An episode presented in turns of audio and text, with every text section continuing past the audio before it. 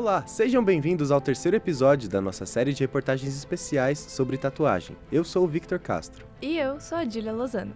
Agora que já sabemos mais sobre o começo dessa prática e sobre a identidade que os símbolos tatuados carregam, vamos falar um pouco sobre os preconceitos atrelados a essa forma de expressão. De onde eles surgiram? Quais símbolos são mal vistos socialmente? Como isso se repercute para diversas culturas? É isso que vamos descobrir depois da vinheta. Começa agora o especial Arte na Pele o universo das tatuagens. O preconceito com a tatuagem está atrelado à discriminação contra determinados grupos sociais. Os marinheiros e piratas, por exemplo, eram alvo da Igreja Católica, sendo estigmatizados devido aos seus costumes que iam contra os dogmas pregados pela religião. Eles também eram conhecidos por possuir o corpo tatuado. Logo, o catolicismo começou a pregar que a prática de se tatuar era uma violação ao templo do Espírito Santo. E a partir desse momento, quem carregava tatuagens no corpo era visto como marginal, vagabundo e desordeiro. Além de ser taxado como criminoso, já que as tatuagens passaram a ser atreladas com facções e gangues, visto que os piratas eram condenados à prisão por seus crimes e saques. É isso que fala o tatuador Victor Domingues. Bom, acho que tem algumas coisas ali que, com o passar do tempo, acabaram fortalecendo o preconceito, né, na tatu, por conta também de facções criminosas e esse tipo de coisa. Por exemplo, a própria Yakuza, né, lá no Japão. E a gente também vê aqui no Brasil algumas coisas desse tipo. Yakuza? O que é isso, Jill?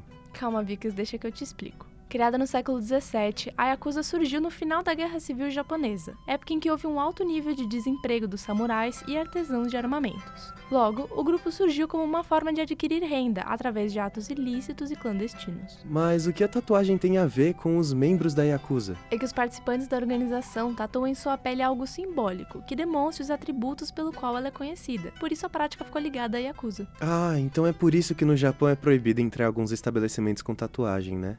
É isso mesmo, Vicas. Por ter uma má conotação e por ser atrelada com atividades criminosas, é proibido que pessoas tatuadas entrem em certos estabelecimentos, ou então é preciso cobri-las antes de entrar em alguns locais.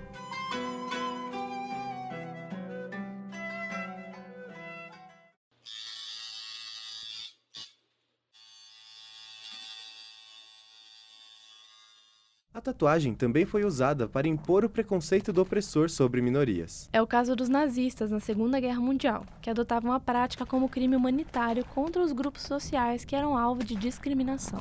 Os prisioneiros dos campos de concentração tinham números tatuados em sua pele como forma de identificação para o partido nazista. Dentre as pessoas marcadas estavam os homossexuais, negros, pessoas com deficiência e judeus. É isso que fala a professora Deborah Rossman.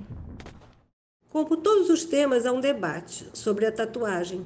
Alguns rabinos relacionam a proibição de fazer tatuagem com o versículo da Torá, em Levítico 19, 28. Pelos mortos não darei golpes na vossa carne, nem fareis marca alguma sobre vós. Eu sou o Senhor. Onde fazer marca pode ser relacionado com a tatuagem permanente. Outros relacionam com a preocupação em nos diferenciarmos dos povos pagãos, que usavam a tatuagem como parte do ritual de morte. Outra questão é o fato de escravos escravos no Antigo Egito e na Síria serem tatuados com o nome de seu senhor e seu rei como identificação, o que nos faz remeter a um símbolo de servidão. Ainda há os que se preocupem com o fato de os nazistas terem tatuado os braços dos prisioneiros nos campos de concentração para identificá-los com números.